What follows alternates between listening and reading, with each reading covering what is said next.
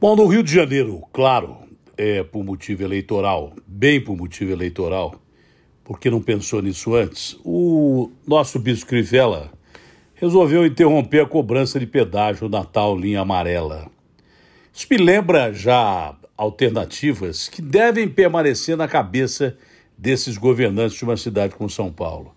Já teve gente que quis parar ainda mais a marginal do Rio Pinheiros, a marginal do Rio Tietê, os dois maiores pontos de trânsito é, de São Paulo do Brasil, por consequência do mundo, com pedágios sucessivos. Primeiro que é um roubo desgraçado você ter que pagar pedágio também é, é, dentro das zonas urbanas que nós temos é, é no estado de São Paulo e no Brasil. Já não chega a roubalheira, que é a cobrança de pedágio para todo lado, com aumentos indiscriminados, não é? É? que não passam pelo, pelo povo, que acaba pagando esse pedágio, que utiliza as estradas brasileiras. Algumas até que em situação razoável, outras completamente abandonadas, com buracos e, e falta de, de, de, condição de uso. E mesmo as que são cuidadas, o, o, a cobrança do pedágio é uma coisa é, acima de qualquer limite do ponderável. Precisa rever essa relação dessas concessões é, cedidas a pessoas que eu não sei quem são, a grupos que eu não sei quem são, e quem é que se beneficiou dessas concessões ou se beneficia até hoje dessas praças de pedágio. Que de praça não tem nada. Praça me lembra o coreto que tinha da Praça 7 de Setembro, lá de Ribeirão Preto, passarinho cantando, coisas agradáveis. Pô, mas toda hora você tem que parar, é, ou mesmo no sem parar, sem parar de gastar dinheiro é, para passar em determinados pontos é, de estradas brasileiras. E esses gênios que querem cobrar pedágio urbano. nas marginais já paradas, sufocadas por um rodoanel que de tão é, é, é, é obsoleto que ficou, né? demorou tanto para ser gestado e só foi entregue à última hora grande parte desse trecho de rodoanel que circunda aí São Paulo, que era para funcionar com uma espécie de porto seco e que não funciona coisa nenhuma, não é verdade? E, e, e, que hoje já não aguenta mais a sobrecarga de mais de só de veículos, de carros, 8 milhões de carros em São Paulo vendidos com, com governos aí populistas que, que diziam que tinha que comprar carro, tinha que gastar dinheiro com carro, financiamento de carro, que muita gente nem consegue pagar ou nem pagou. É? Tem mais carro, caminhão, ônibus do que a cidade suporta, ruas apertadas e tudo mais. Esse rodoanel que foi entregue a, a toque de caixa sempre com motivo eleitoreiro, com o governo do Quercia, primeiro do, do, do, do, Serra primeiro, depois do, do Alckmin na sequência, e que até hoje não está acabado, entendeu?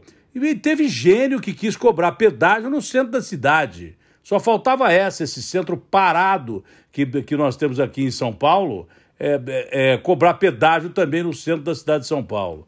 São essas ideias geniais que acabam ferrando o povo brasileiro. Eu repito, da mesma forma que eu colocava em xeque aquela questão do controlar, que deu no que deu, processo em cima de processo, que eu, eu queria perguntar quem é que controlava a qualidade do ar de São Paulo, aquela controlar, que até hoje eu não soube quem é que mandava naquela, daquela controlar, quem é que era o dono daquela controlar e quem é que levava a grana com aquela controlar, que era cheia de usos, abusos e, e até golpes do cara que trocava o motor um pouco antes para passar pela inspeção, já tinha é, é, garagens, oficinas especializadas para botar um motor novo para o cara ir passar pela inspeção e depois botar de novo de volta aquele motor caquético que tinha. Corrupção pra caramba nessa empresa que acabou, mas até hoje não me explicaram que era o dono daquela porcaria.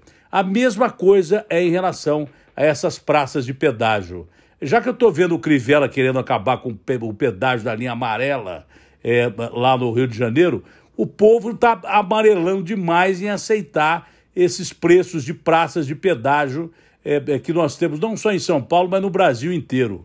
É, tem um pedágio lá em Santa Catarina, é, lá na ilha, lá em Florianópolis, né, é, que liga o centro ao norte de, de Santa Catarina, que até hoje não funcionou, é, porque o povo foi em cima e discutiu e não, não aceitou mais uma cobrança. Você paga a prestação do carro, paga a multa indiscriminada de radar toda hora, que não é para prevenção de acidente. Radar, é, é, na maioria das administrações, é para você encher o, o caixa de prefeituras quebradas, de governo quebrado, entendeu? Não é para prevenção de acidente. Se fosse para prevenção de acidente, eles usavam o dinheiro arrecadado pelo, pelos radares que não quebram nunca, semáforo quebra. Na chuva de ontem, por exemplo, quebrou, que, quebrou semáforo para caramba, mas não me consta que nenhum radar quebrou, você entendeu? Se fosse para prevenção de acidente, usavam isso para melhorar o, o, o leito viário, as ruas aí é, de cidades como São Paulo não usam, entendeu?